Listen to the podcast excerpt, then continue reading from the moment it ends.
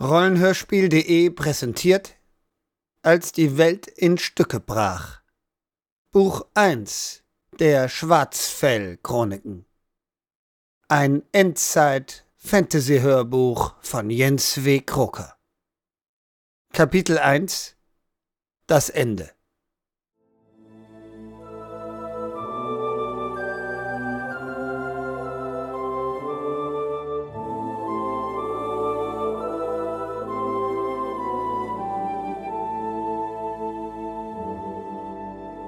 Daniel erschlug ein Skelett und wandte sich dann dem gewaltigen Minotaurus zu, der mit dampfenden Nüstern im Kerkerraum stand und ihn mit rotglühenden Augen anstarrte.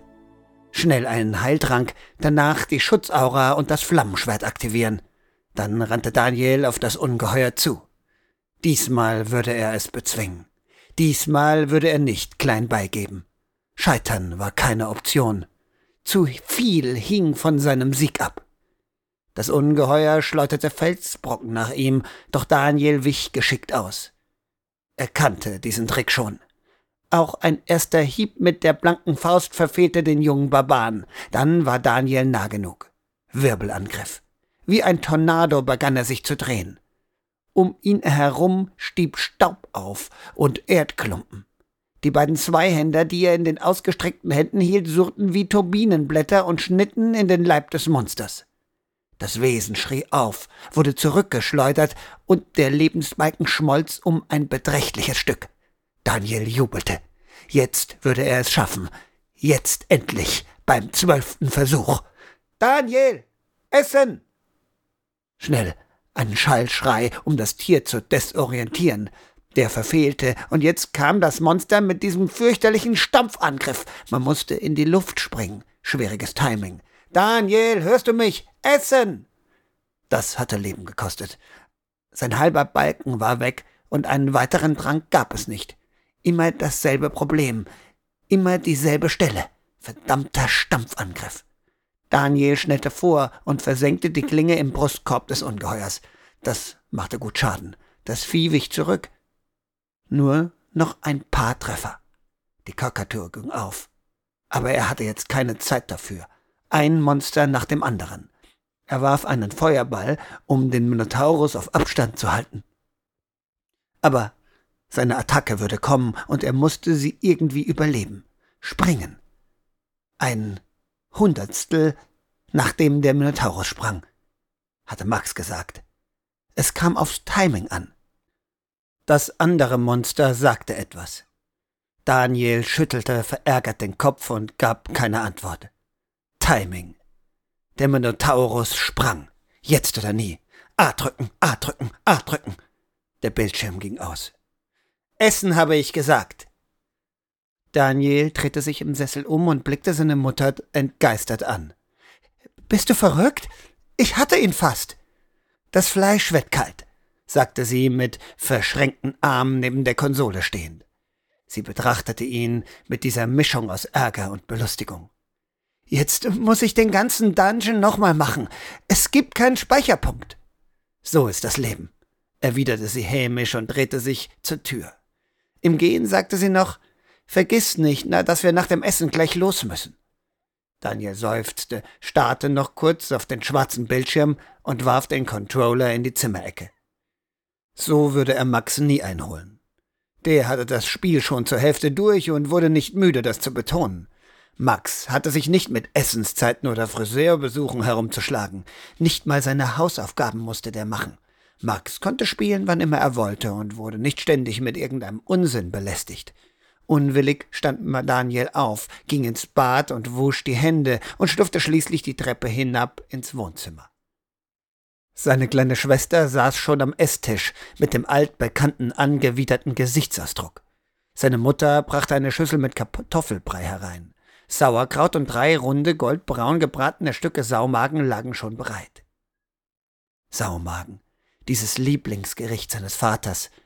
Daniel ignorierte den Stich in seinem Herzen und schöpfte. Sie beteten nicht, sie waren keine religiöse Familie, sie hielten kurz inne und wünschten sich einen guten Appetit, darauf bestand seine Mutter. Auch darauf, dass der Fernseher aus war, wenn man aß.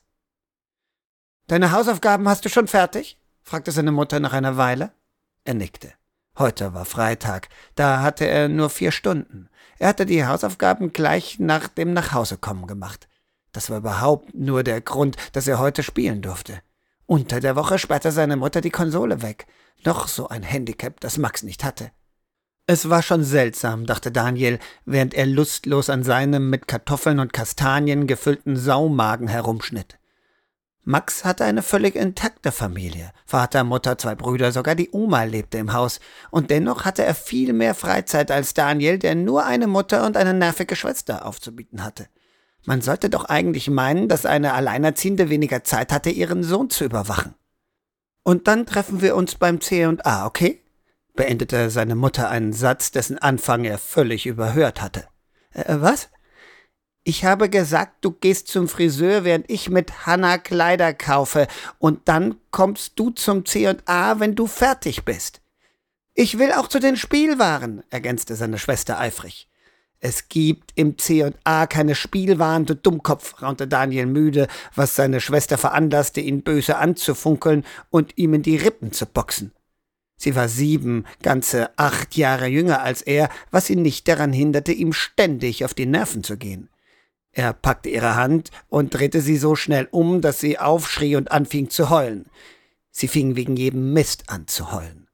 Schluss jetzt, Daniel, sagte seine Mutter und schlug mit der Gabel auf ihren Teller. Sie hat angefangen. Hast du gehört, was ich gesagt habe? hackte sie nach. Daniel rollte mit den Augen. Ja, Friseur, C und A, alles klar. Sag mal, muss ich wirklich mit? Ich kann doch hier bleiben und aufs Haus aufpassen. Seine Schwester, die sich erstaunlich schnell von ihrem Heulkrampf erholt hatte, meinte sich nun einmischen zu müssen. Er will nur spielen, gab sie gehässig zu Protokoll. Halt die Klappe, zischte Daniel und puffte ihr in die Rippen, woraufhin sie wieder zu heulen anfing. Schluss jetzt! Seine Mutter war nun endlich laut geworden, was wirklich nicht häufig vorkam. Daniel wusste, dass es jetzt besser war, die Füße stillzuhalten. Du kommst mit oder ich nehme dir dieses Spiel ganz weg. Verstanden? Deine Haare sind viel zu lang und außerdem muss ich dann noch mal kurz ins Büro. Du musst nach dem Einkaufen kurz auf Hannah aufpassen. Ich will nicht, dass er auf mich aufpasst. Ich warte einfach in der Spielwarenabteilung, schlug Hannah vor und Daniel war versucht, ihr zuzustimmen.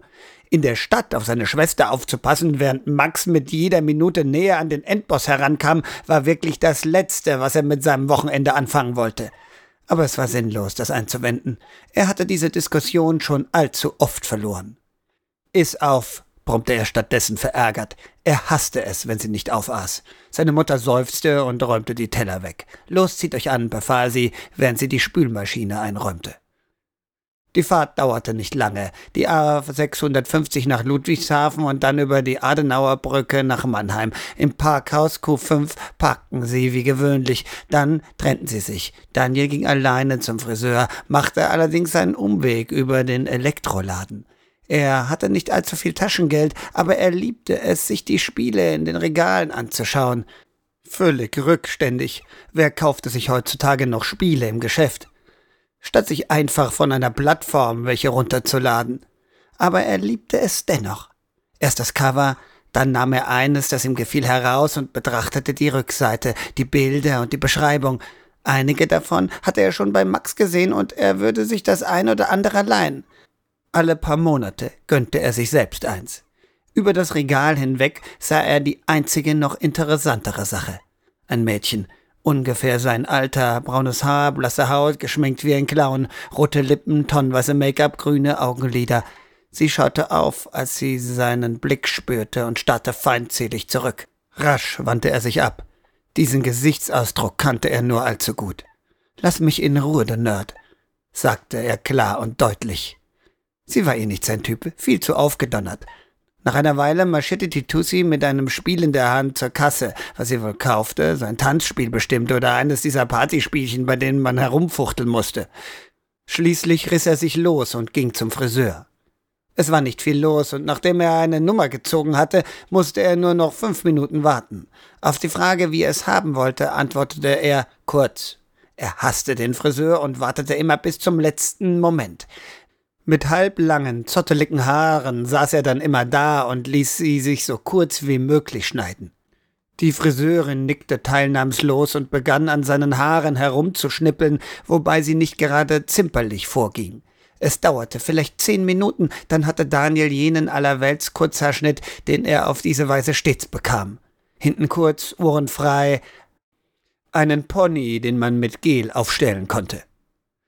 Mit Brille und dem nun kurzen blonden Haar sah der etwas übergewichtige Daniel nun aus wie ein Schweinchen. Nicht zuletzt, weil seine Wangen immer so rosig waren und bei Anstrengung der ganze Kopf purpurn wurde. Daniel war es egal. Er hatte sich schon lange damit abgefunden, kein Don Juan zu sein. Hauptsache, nicht so bald wieder zum Friseur müssen. Zufrieden? fragte die Friseurin desinteressiert und Daniel nickte. Er zahlte, gab Trinkgeld, wie es seine Mutter wollte, und verließ den Laden. Er hatte noch etwas Zeit und beschloss, zum Buchladen zu gehen. Der Weg führte über die Blanken am Kino vorbei. Daniel blieb kurz stehen und schaute die Plakate an. Schon wieder eine Superheldenverfilmung. Irgendein B-Klasse-Held, den Daniel gar nicht kannte und der irgendwann mal in den 40ern zu Kriegszeiten in den USA in gewesen war. Er überlegte später reinzugehen. Der Film war sicher Mist, aber die Action war meistens okay und außerdem kam Daniel so oft nicht in die Stadt. Es dauerte ein paar Sekunden, bis ihm einfiel, dass er ja auf Hannah aufzupassen hatte. Sein Blick glitt weiter. Ein Animationsfilm lief auch. Er mochte diese wachsweichen Spaßfilme eigentlich nicht, aber Hannah gefiel sowas und es war allemal besser als zwei Stunden in der Spielwarenabteilung irgendeines Kaufhauses Barbie-Puppenhäuser anzustarren. Daniel? Bist du das? Er drehte sich um und erstarrte. Vor ihm stand sie. Erika. Glattes, rabenschwarzes, seidiges, glänzendes Haar, blasse Haut, ein paar Sommersprossen, stahlblaue Augen, die ein wenig froschartig herausragten, ein hageres, spitzes Gesicht und den dazu passenden Körperbau. Ein zartes, flüchtiges Geschöpf, mehr eine Idee als eine wirkliche Person, wie die Elfen in Herr der Ringe oder die Nymphen aus den alten griechischen Sagen. Er kannte sie schon seit dem Kindergarten. Auch in der Grundschule waren sie zusammen gewesen und letztlich in derselben Klasse im Gymnasium gelandet. Sie kamen aus demselben Dorf, sie wohnten sogar nur ein paar Straßen voneinander entfernt. Früher hatte er mit ihren Puppen gespielt. Oder Fußball oder Verstecken im Wald und schon immer, praktisch seit dem ersten Tag im Kindergarten, war er hoffnungslos in sie verliebt. Äh, Erika, äh, auch in der Stadt? fragte er lahm und bemüht, so lässig wie irgendwie möglich zu wirken. Ja, ja, wir gehen shoppen, sagte sie und nickte zu ihrem Begleiter, den Daniel bis dahin geflissentlich ignoriert hatte. Tim. Es war schwer, Tim zu beschreiben, ohne Klischees zu bemühen. Braunes, kurzes, lockiges Haar, er hätte mühelos in einer Teenie-Netflix-Serie mitwirken können. Tim und Erika waren seit zwei Jahren zusammen. Damals in der siebten Klasse war das ein Riesending gewesen. Gesprächsthema in der ganzen Stufe und der Untergang gleich mehrerer Welten für Daniel. Der realen und verschiedenster Fantasiewelten. Was sie von diesem unsympathischen hohlen Klotz wollte, war ein absolutes Rätsel. Hi, sagte der und blickte Daniel gelangweilt an, während er nebenbei Erika an den Hintern fasste. Daniel wurde rot, er spürte es. Das Blut schoss mal wieder völlig unkontrolliert in seine Wangen. Äh, ja, sagte er und rang um Worte. Äh, ich war beim Friseur und gehe vielleicht noch ins Kino. Er durfte auf keinen Fall sagen, dass er mit seiner Mutter und seiner Schwester hier war. Schnell schaute er, was es noch für Filme gab. Der Superheldenfilm stand außer Frage, die Animation auch. Es lief noch ein Actionstreifen mit irgendeinem Posterboy-Klon, ein Remake von einem Remake. Den nannte er. Tim nickte anerkennend. Der ist klasse. Quail tötet den ersten in der dritten Sekunde und hört dann nicht mehr auf.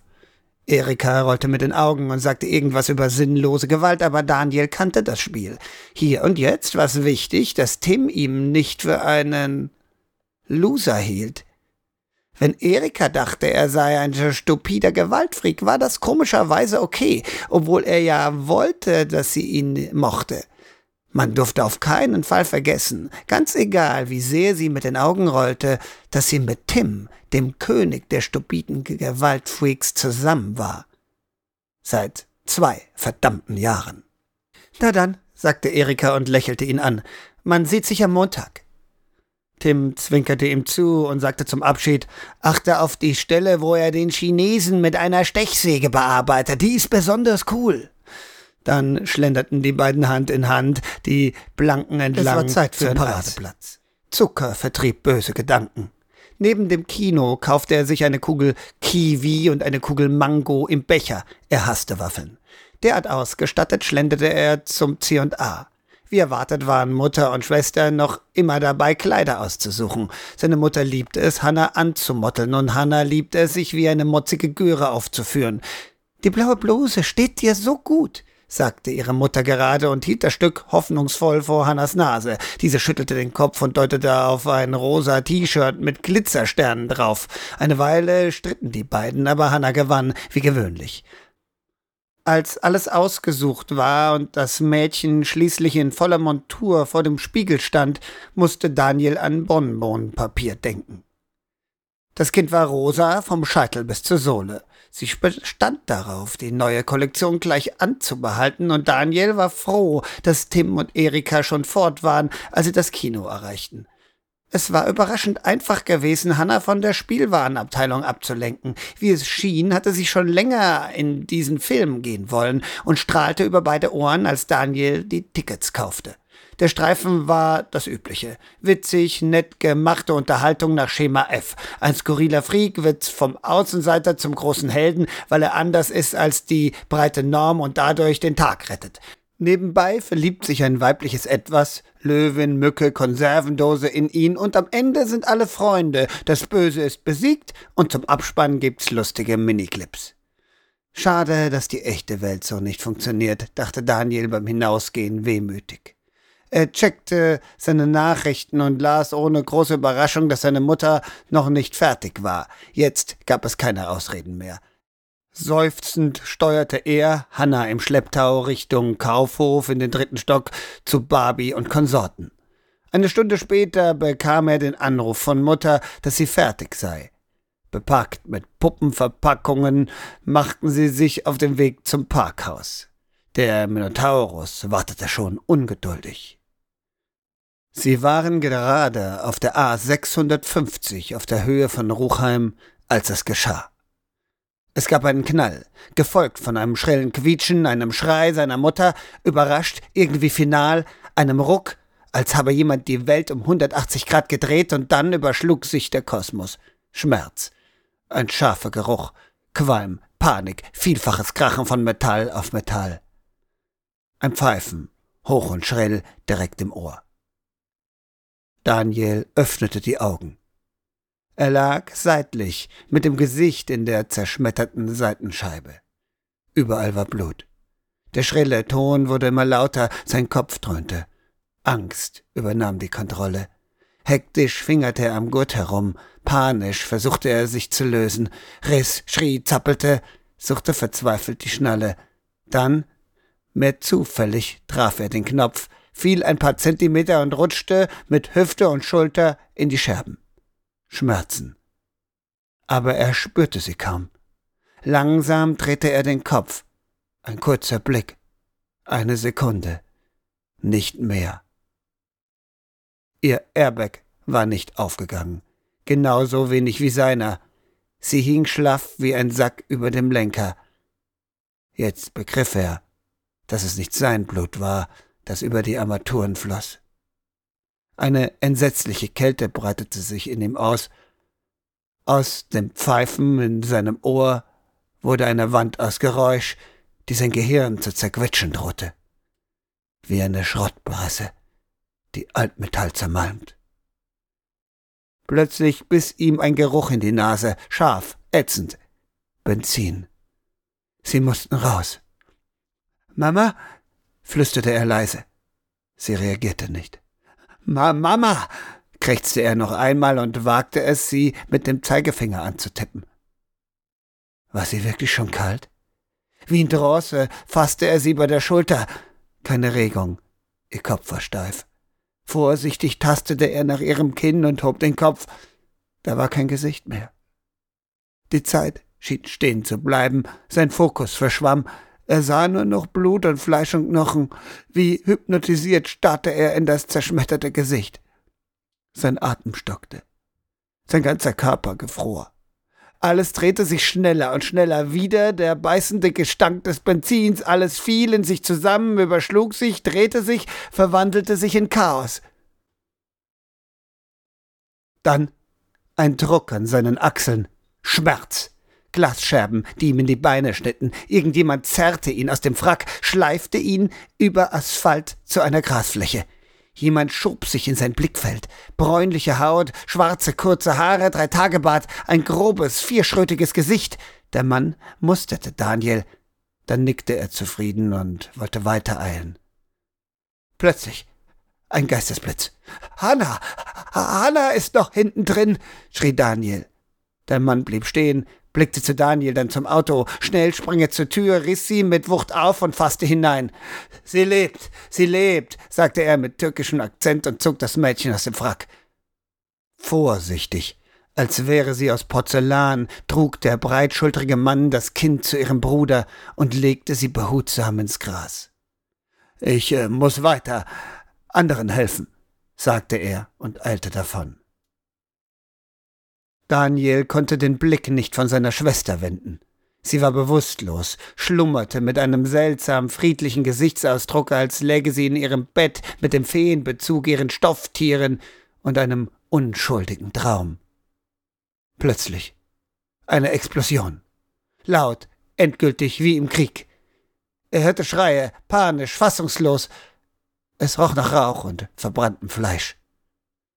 Endlich schaute er auf. Vor ihm lag das Auto auf dem Dach, völlig verbogen, die Front war eingedrückt.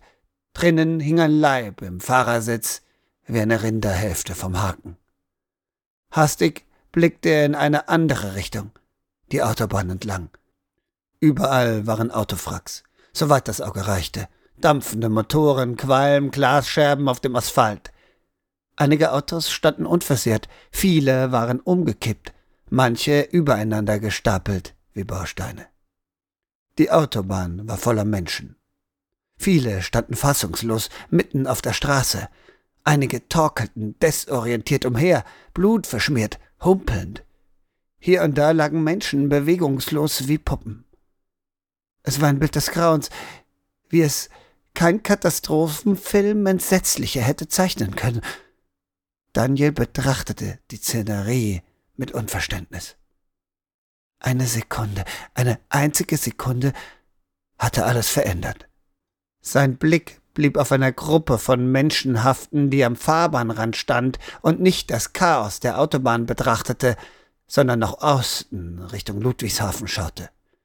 Mit offenen Mündern deuteten sie auf etwas, das Daniel von seiner Position aus nicht sehen konnte. Ein kurzer Blick zu seiner Schwester, sie schlief noch immer, dann erhob er sich und humpelte, seine Beine schmerzten, der Glasscherbenwunden wegen, zu der Gruppe. Kommen die Rettungskräfte? fragte er die starrende Menge, als er näher kam. Niemand reagierte, niemand sprach. Alle blickten sie wie gebannt nach Osten, als wäre der Anblick hunderter gleichzeitig verunglückter Autos nicht unfassbar genug.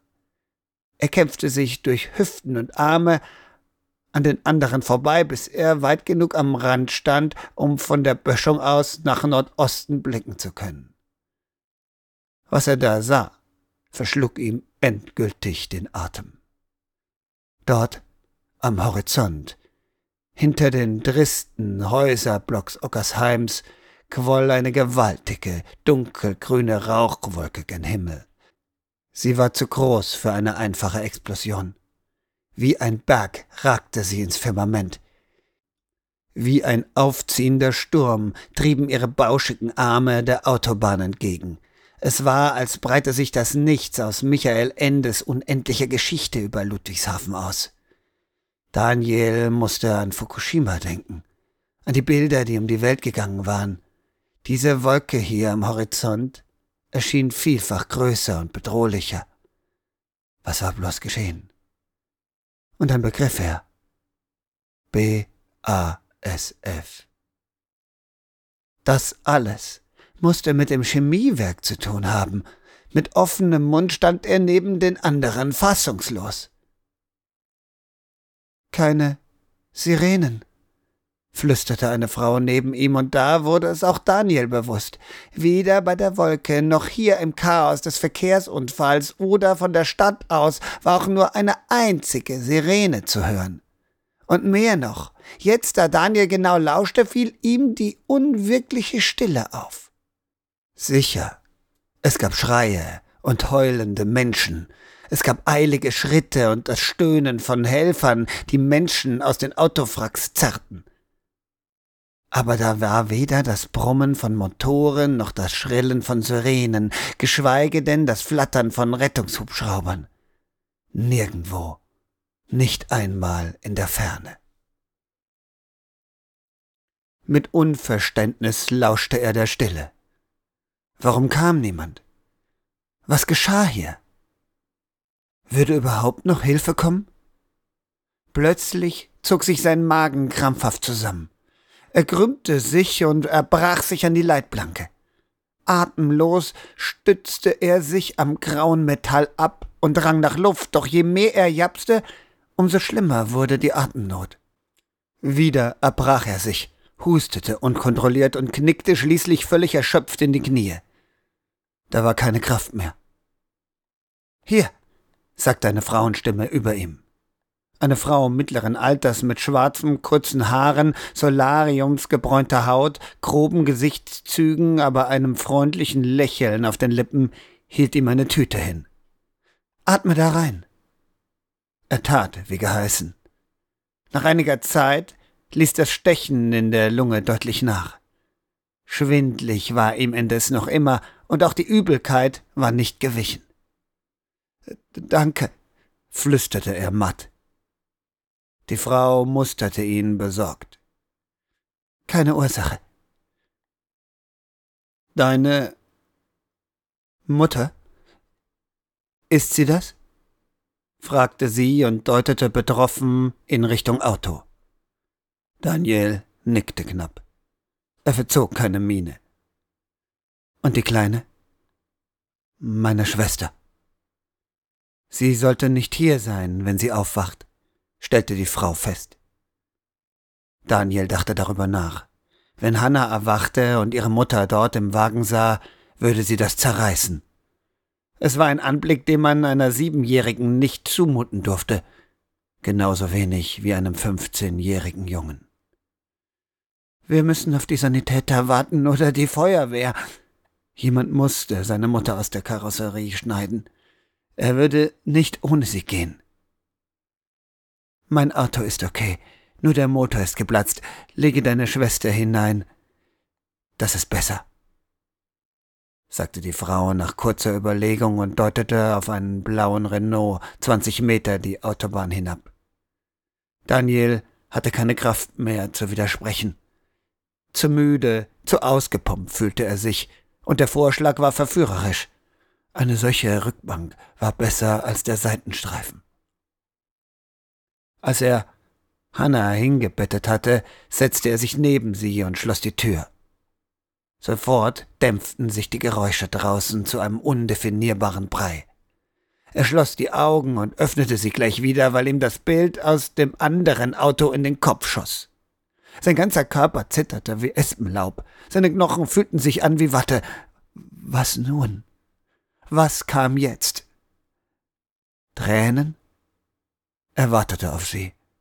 Er atmete tief durch, blickte kurz aus dem Fenster, wo gerade zwei Menschen einen jungen Mann hektisch zum Grasstreifen schleiften, dann zu seiner Schwester, die in tiefen Schlaf gesunken war.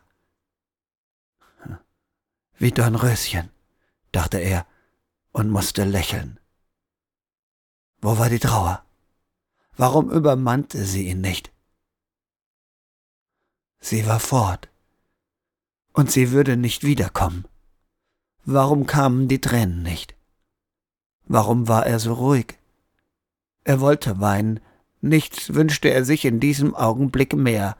Heulen, sich an die Brust seiner Mutter lehnen, ruhigen Atem fühlen, ihrer sanften Stimme lauschen und wissen, dass alles wieder in Ordnung kommen würde dass er seinen Tränen freien Lauf lassen konnte, dass er sich gehen lassen konnte, weil sie da war und über ihn wachte. So wie damals, als Vater verschwunden war. Aber dieses Mal war es anders. Jetzt waren beide fort. Nun blieb keine Brust mehr, an die man sich lehnen konnte. Es gab nur noch ihn und Hannah. Sie waren allein. Lange saß er da. Seine Gedanken kreisten und fanden keine Ruhe. Irgendwann jedoch übernahm die Müdigkeit, und er schlief ein. Er erwachte, weil Hannah ihm in die Rippen puffte. Wo ist Mama? fragte sie mit großen Augen.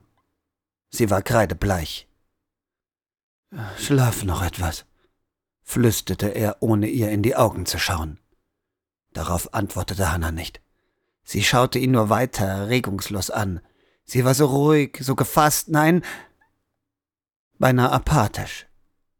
Sie saß nun da und glotzte, und Daniel wusste ganz genau, wie sie sich fühlte. Leer. Plötzlich konnte er es nicht mehr ertragen. Nicht eine Sekunde länger konnte er mit ihr in diesem Auto sein. Wie ein Ertrinkender, der panisch Richtung Oberfläche strampelte, fasste er nach der Tür, stieß sie auf und taumelte hinaus in die rauchige Luft. Hinter sich hörte er ein Jammern. Er schlug schnell die Tür zu und rannte ein paar Meter vom Renault fort. Die Besitzerin kam ihm mit einem Telefon in der Hand entgegen. Die Akkus sind leer. Von allen Handys sagte sie entschuldigend und fasste Daniel an der Hand. Die Berührung ließ ihn leicht zusammenzucken.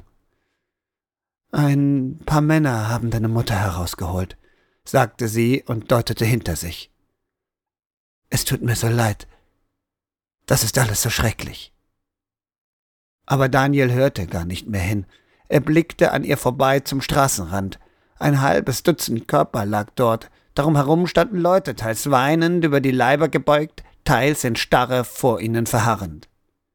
Daniel entzog sich der Hand der Frau und bewegte sich langsam auf die Leichen zu. Sein Herz pochte nun heftig, sein Atem ging schwer, eine körperliche Beklemmung legte sich über alles. Neben einem älteren Herrn, der leicht verloren auf der Fahrbahn stand und verwirrt den Leichnam einer jungen Frau anstarrte, blieb er stehen. Rechts der Frau lag seine Mutter. Man hatte ihr ein Tuch über das Gesicht gelegt, aber Daniel erkannte sie an der Kleidung.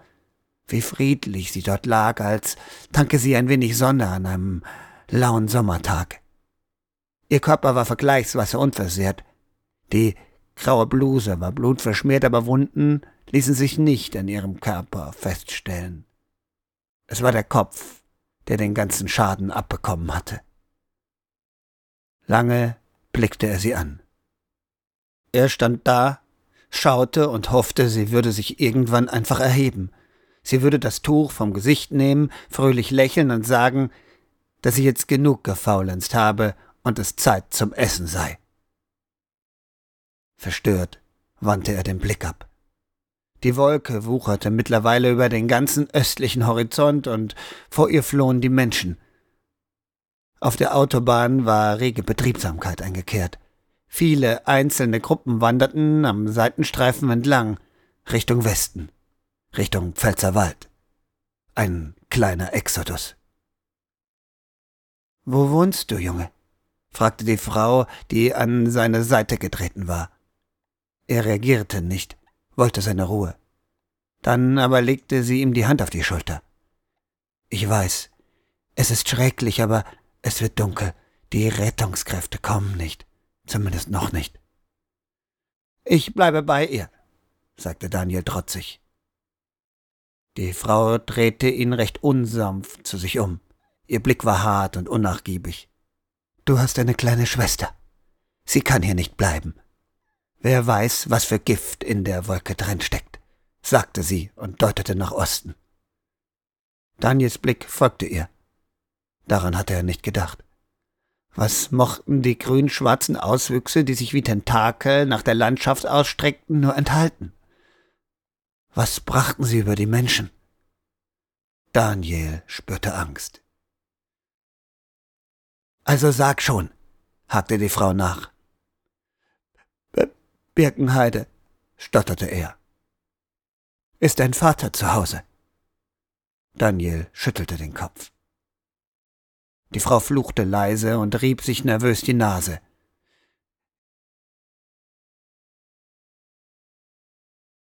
Ich wohne in Ruchheim. Meine Kinder warten zu Hause, ich sollte längst da sein. Sie machte eine Pause, blickte auf den Boden und schien mit sich zu ringen und setzte dann wieder an. Hört zu, ich kann euch nicht nach Birkenheide bringen, aber ihr könnt erst mal mit mir kommen, wenn ihr. Wir kommen zurecht, unterbrach sie Daniel entschieden. Sofort schüttelte sie den Kopf. Alleine kann ich euch nicht lassen. Die Rettungskräfte kommen bald, die nehmen uns mit, machen Sie sich keine Sorgen. Ein Teil der Frau wollte Daniels Worten glauben. Er konnte es in ihren Augen sehen. Sie wollte zu ihren Kindern. Aber irgendetwas hielt sie noch immer auf. Nein, haderte sie mit sich selbst. Verzweifelt blickte sie sich um, als suche sie nach den Rettungskräften, dann hellte sich ihre Miene plötzlich auf. Warte hier, ich bin gleich zurück. Ohne ein weiteres Kommentar drehte sie sich um und eilte zu einer Gruppe von Menschen, die sich am Straßenrand beriet. Daniel kümmerte es nicht, ihm war alles egal. Wieder wandte er sich dem Leib seiner Mutter zu. Noch immer lag sie dort, unbewegt, unverändert. Die Endgültigkeit war kaum zu begreifen. Nie wieder würde sie aufstehen, nie wieder lächeln, nie wieder mit ihm schimpfen. Plötzlich fassten kleine weiche Finger nach seiner Hand. Wie lange Hannah schon dort stand, wusste er nicht. Alles Zeitgefühl war ihm abhanden gekommen. Ihre Wangen waren gerötet, ihr Haar zerzaust, aber sie weinte nicht, blickte nur stumm und ausdruckslos auf den Körper ihrer Mutter.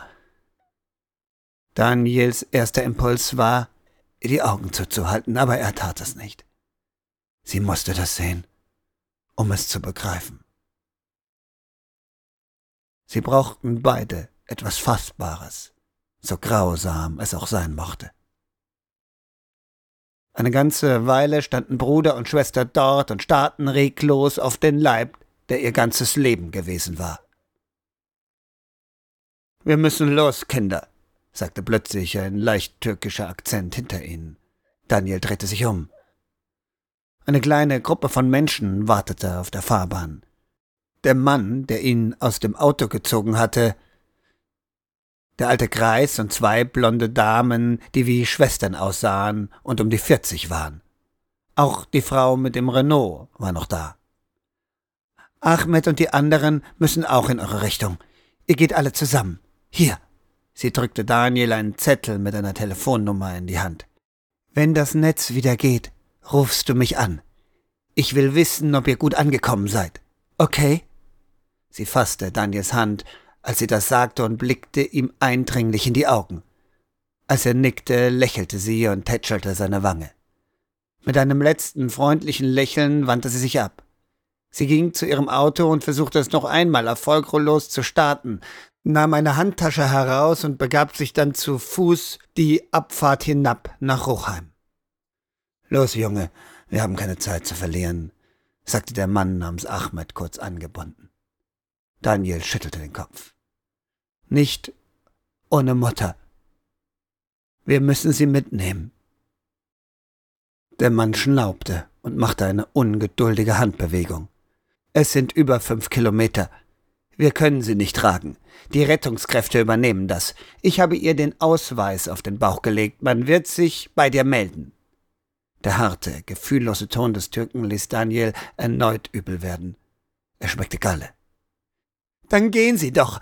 Wir bleiben, bis Hilfe kommt, keifte er trotzig und stellte sich vor seine Mutter, als wolle er sie bewachen. Seine Schwester folgte ihm und schaute dabei ängstlich zu dem Mann, dessen Miene sich verdüsterte. Wir haben keine Zeit für diesen Mist, Kleiner, sagte er und packte Daniel grob am Kragen. Dieser schrie und versuchte sich loszureißen. Lass mich in Ruhe, du hast kein Recht, mich anzufassen. Auch Daniels Schwester schrie und versuchte die Hand des Türken von ihrem Bruder wegzudrücken, doch der Mann schüttelte sie einfach ab und gab Daniel, der Anstalten machte, ihn zu treten, eine schallende Ohrfeige. Kurz herrschte Stille, Verblüffung, Unsicherheit. Die Leute um sie herum starrten sie entsetzt an, auch Daniel war fassungslos. Er war zuvor noch nie geschlagen worden. Dann sagte er plötzlich in sich zusammen. Der Schlag hatte allen Widerstand gebrochen, hatte den Schock, der ihn aufrecht gehalten hatte, aufgelöst. Es war, als zerre man ihn aus einer warmen, dunklen Höhle in einen gleißenden Wintersturm. Trauer, Entsetzen trafen ihn wie ein Schlag. Tausend widerstrebende Gefühle prasselten gleichzeitig auf ihn ein. Endlich kamen die Tränen. Bitterlich weinend sank er auf die Knie und grub sein Gesicht in die Handflächen. Er schrie und jammerte wie ein kleines Kind. Alles brach aus ihm heraus. Über sich hörte er eine tiefe Stimme irgendwas sagen, dann wurde er gepackt und wie ein Mehlsack auf die Schulter des Türken geladen. Er wehrte sich nicht. Da war nichts in ihm, das sich noch zur Wehe hätte setzen können. Die Gruppe machte sich auf den Weg. Ahmed mit Daniel geschultert von weg, direkt dahinter Hanna, die ihn wie ein Entenküken folgte. Dann die Frauen, die sich flüstern unterhielten und dabei Daniel musterten und schließlich als Nachhut der Alte. Sie kamen nicht schnell voran. Immer wieder hielten sie an. Dann unterhielt sich Ahmed kurz mit anderen Reisenden. Viele waren noch auf der Autobahn, viele auf dem Weg nach Hause nach Marksdorf, Ellerstadt oder Bad Dürkheim. Alle berichteten dasselbe. Die Motoren waren geplatzt, die Handys gingen nicht mehr und auch nicht die Nottelefone an den Pannenstellen.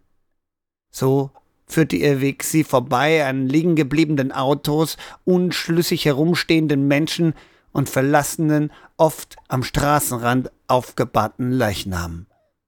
Die Sonne neigte sich langsam dem Pfälzer Wald zu. Das Licht wurde schwächer, die grüne Wolke begann rötlich zu glühen, als blute sie innerlich.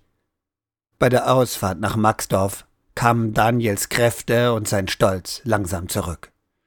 Lass mich runter, sagte er verlegen. Ahmed blieb stehen und setzte ihn ab. Er musterte den Jungen kritisch mit diesem muffigen, ungeduldigen Gesichtsausdruck, der ihm zu eigen war, und fragte dann Machst du Ärger, wenn ich dich laufen lasse? Daniel schüttelte den Kopf. Gut, dann weiter. Hinter ihm stöhnte nun aber Hanna auf. Daniel drehte sich zu ihr und sah, wie müde sie war. Einen solch langen Marsch war das Mädchen nicht gewöhnt. Er seufzte und war auch irgendwie froh, die Initiative zurückzugewinnen. Komm auf meinen Rücken, sagte er zu ihr. Sie schaute ihn mit großen, runden Augen an, aber dann nickte sie und kletterte an ihm hinauf. Fest umklammerte sie seine Schultern und er spürte ihren warmen Atem in seinem Nacken. Es war ein gutes Gefühl.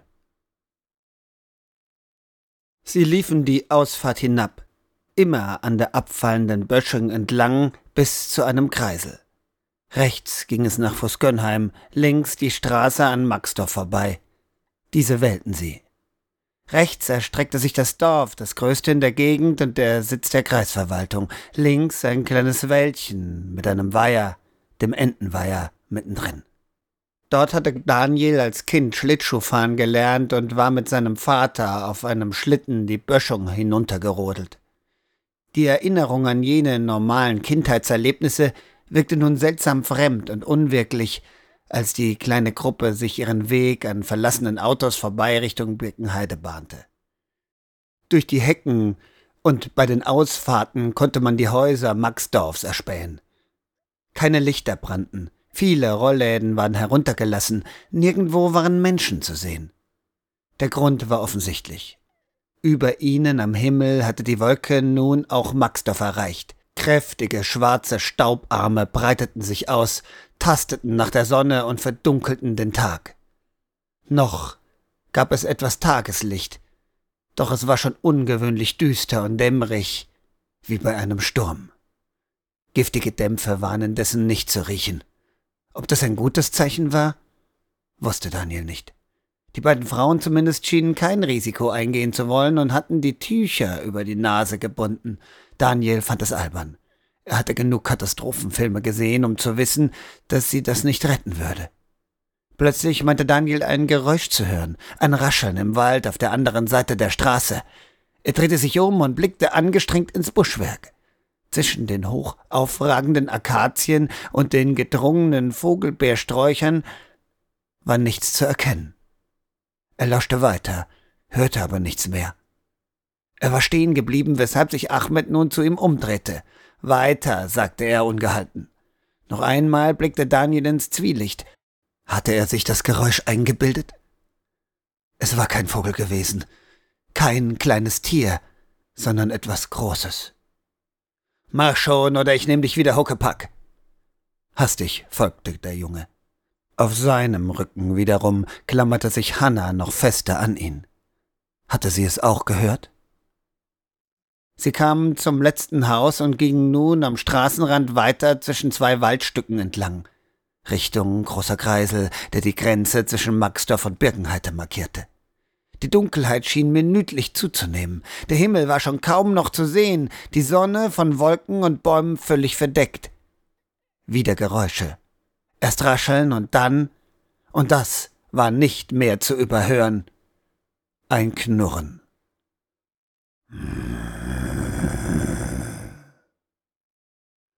Ahmed blieb stehen und blickte streng in die Dunkelheit.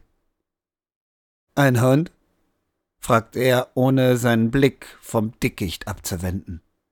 Niemand antwortete. Alle standen wie angewurzelt auf der Straße, umgeben von schattenhaften Bäumen, die mit einem Mal wie Ungetüme wirkten. Sie lauschten, aber nun war nichts mehr zu hören. Alles still, alles friedlich. Sie warteten einige Sekunden, dann brummte Ahmed bärbeißig. War nichts, los weiter. Zögerlich setzten sie ihren Weg fort. In der Ferne konnte man schon den Kreisel sehen. Es war eine große Anlage mit Büschen, ausgelegt mit Kies, in der Mitte ein stählernes Kunstwerk. Eine rostige, viereckige Säule, deren Seiten jeweils in der Mitte eines der vier umliegenden Dörfer zeigte. Insignien der Ortschaften waren aus dem Metall ausgeschnitten. Daniel kannte das Kunstwerk.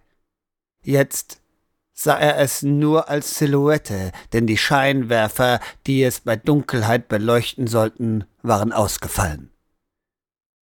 Sie waren nicht mehr weit weg, zehn Meter vielleicht, bis zur Greiselmündung, als es geschah. Es begann wieder mit einem Rascheln gefolgt von einem lauten Knurren, einer schnellen Bewegung im Gebüsch, und dann brach etwas aus dem Gehölz und riss den letzten der Wanderer, den alten Mann, zu Boden. Daniel fuhr herum, presste Hannas Beine an sich, damit sie nicht runterrutschte, und versuchte den Angreifer zu erkennen. Über dem hilflosen, strampelnden Alten war eine schwarze, massive Gestalt gebeugt, die mit einem gewaltigen Wolfsmaul die Schulter des Mannes zerfetzte, während sie das Opfer mit den Krallen zu Boden drückte. Ein Werwolf, fuhr es Daniel durch den Kopf und er starrte fassungslos. Er hörte das Geschrei der Frauen, Hannas Schluchzen auf seinem Rücken, Ahmeds wilde Rufe und das Flehen des Alten.